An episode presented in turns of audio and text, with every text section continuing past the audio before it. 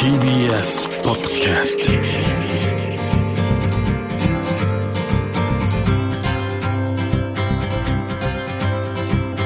おはようございます。石川みのるです。日曜日のこの時間関東2500個の酪農家の皆さんの協力でお送りするこの番組。暑い日は牛乳で熱中症予防。絞りたての話題をお届けします。石川みのる。Dairy Life Dairy Life 先週から紹介させてもらってます。NPO 未来の森の八王子磯沼牧場での体験プログラム。これ僕の夢だったのでね続けてもうご紹介させていただきたいんですけども NPO 未来の森というのは児童養護施設に暮らす子どもたちにキャンプ登山などアウトドア体験を通じて生きる力を育むプログラムを実施している団体なんですけれども、まあ、この養護施設で暮らす子どもたちまだまだ彼らを取り巻く現状というのは厳しくてですね社会からのまだ偏見があるかわいそうな子どもたちだとか問題が子どもたちにあるんじゃないかとか心の傷を負っている施設で暮らす子どもの現在65.6%が虐待経験を持っています。そして18歳で自立を強いられます。十分なセーフティーネットがないまま社会に出ているのが実情で進学率も30%ほど。将来の希望が持ちにくい状況、まあ、社会に出て一番大切なのは生きる力。それを身につけるため未来の森では3つのツールを使い子どもたちが自分のペースで学んで自信をつけるプログラムを実施しています。そのツールというのはまず1つ目アウトドアであるということ。自然という環境の中では自然は子供を区別しません。ここではみんな一緒。その中で自分で目標を定めて達成することを学んでいきます。2つ目は多様性多文化。海外出身のスタッフと交流して触れ合うことでコミュニケーション能力を高めて世界観をどんどん広げてもらう。手助けをする。で3つ目はロールモデル。さまざまな多様な大人たちと接する機会を得ることで自分の将来像のイメージをね作ることができると、まあ、こうしたものに牧場っていうのはぴったりなんじゃないかと僕はこう思っていまして動物は人を区別しません牛は。で酪農家というロールモデルと出会えてそして仕事も知ることができて自然の中で命のつながりも感じられるということでこの牧場体験プログラムね実施させてもらったんですけども先週は牧場探検をしておっかなびっくり餌をあげたりブラッシングしてみたり牧場ランチを楽しんだり牛乳がお店に並ぶまでという課題に取り組んだりとかしました。で今週紹介させてもらうのはだんだん自信がついてきたみんなついに大きな牛を目の前に直接乳搾り体験です。そしてその後は学んだことの発表会。子供たちのために全身牛コスチュームを着て磯沼さんが乳搾り教えてくれます。ではアクティビティナンバー44つ目のアクティビティ皆さんお待ちかね。乳搾りタイムですかね。磯沼さんぜひよろしくお願いします。牛さんっていうのはね赤ちゃんを産んで初めてねお乳が出るわけですかね。赤ちゃんに丈夫に元気で育ってほしいっていうね愛情だよね。それがあって初めてお乳ができます。えっ、ー、と乳牛っていうねこの品種改良された牛はですね自分の赤ちゃんを育てる10倍から20倍のね、えー、お乳を出してくれます。自分の赤ちゃんにもたっぷりミルクをあげて、えー、人間が、えー、飲めるような、えミルクもたくさん出してくれるということだよね。決してね横取りしてるわけではないんです余分に出してくれるからそれをね利用してるわけですよね。牛は緑の草を食べて赤い血液に栄養を移して血液が全身を巡ってねおっぱいにも巡ります、えおっぱいの中の細胞でえ、白いミルクに変えてくれるわけですけどもどのくらいのね割合で血液からミルクができるかっていうと400分の1がミルクになるって言われてます。ミルクっていうのは母さん牛の愛情が400倍詰まってるっていうことだよね。それではですね乳搾りの体験を練習してみたいと思いますね。絞るっての反対を目の前に置いて親指を下げてください。親指がお乳ニュートンのつもりです。親指と人差し指を根元をぐるっと回してくださいね。ぎゅっと押さえます。お乳が出たら手に受けますね。ミルクの温度は人間よりも約2度高い。体温は人間よりも2度高いとあったかく感じると思いますので牛が生きてるなっていうことをそこで分かりますよね、そしてこのミルクは捨てないで手につけましょう。天然のミルクローションになります。手がツルツルピカピカになりますのでやってみてください。いってらっしゃい。なんか怖がりそうだな。できるかなまあやってみないと。はい。じゃ早速絞っていきましょう。上から下に234そうそうそうそういいね。あったかい？あったかい。はいありがとう。じゃあ次の方。上から下に23そうそうそうそうそう。牛乳だありがとう。はいオッケーそしたらじゃあ牛乳が食卓に届くまで発表する予定だったんですがどうやら都市に教えてくれる準備ができたそうなのでお願いします。えっと牛は牧場で1日に餌を60キロ食べます。牛乳を牧場の人が朝に牧場で絞ります。牛乳を工場の人が昼から夕方工場で殺菌工場の人が牛乳をパックに詰めますーパーマーケットの人が一日中スーパーマーケットで売る。おしまいです。はいお願いします。丸1牛乳丸2牛。丸3朝。丸4バイキンを取る。なるほどバイキンを取るね。大事大事、ゆいゆい解体もあるよ。ええ見せてあげて。なるほどなるほど。素晴らしい。グッジョえーミッション達成ということでウィー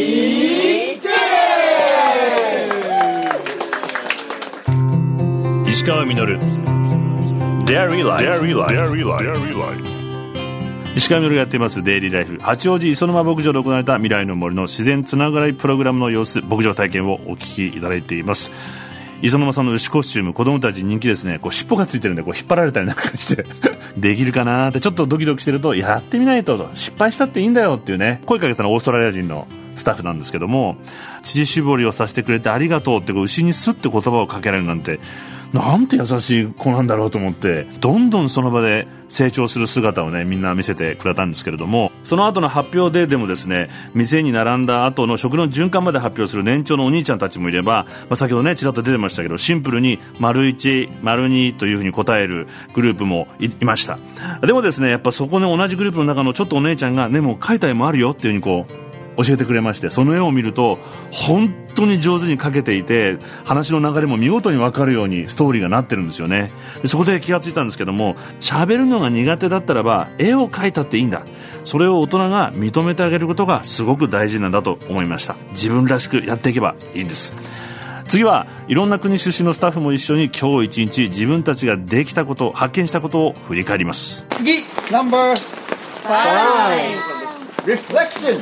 Reflection! いきます。未来の森では今日一日いろんなことやったと思うので何がどんなだったかなっていうのをちょっと思い出してほしいと思います。都市が一番最初に言っちゃいます。みんながここに来て時のみんなと今のみんなの違いがすごく印象的そうなぜかっていうと最初はなんか「えー、臭い!」鼻つまんだり「えー、汚い!」ってやっていた子たちがなぜだか知らないけどみんな泥だらけになりながら牛を触ったり餌をあげたりミルク絞ったり新しいことができていた。っていうところにすごく印象的でした。今日はみんな牛を見て喜んで思ったよりみんなこう牛を触れた？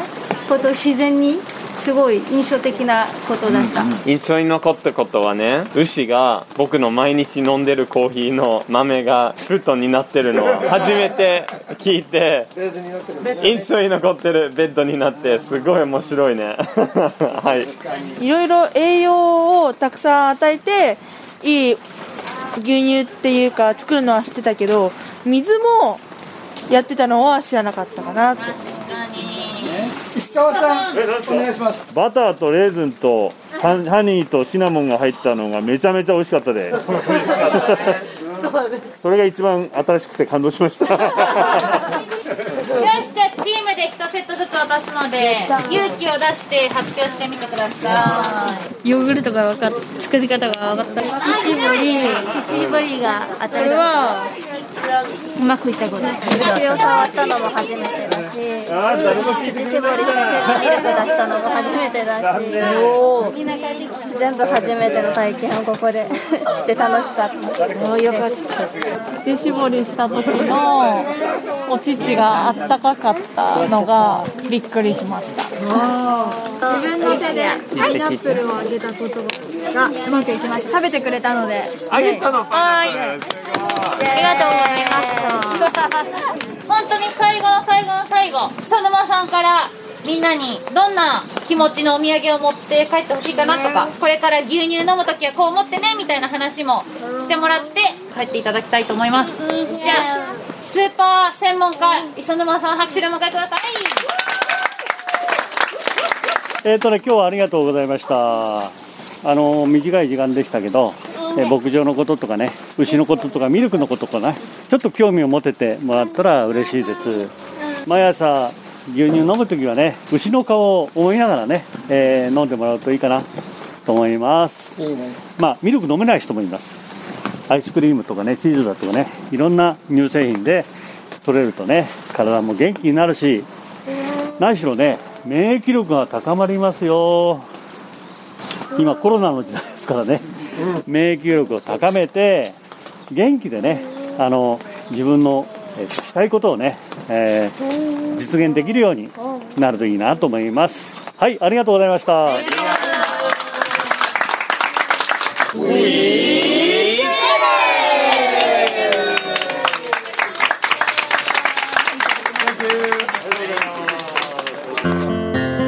石川稔。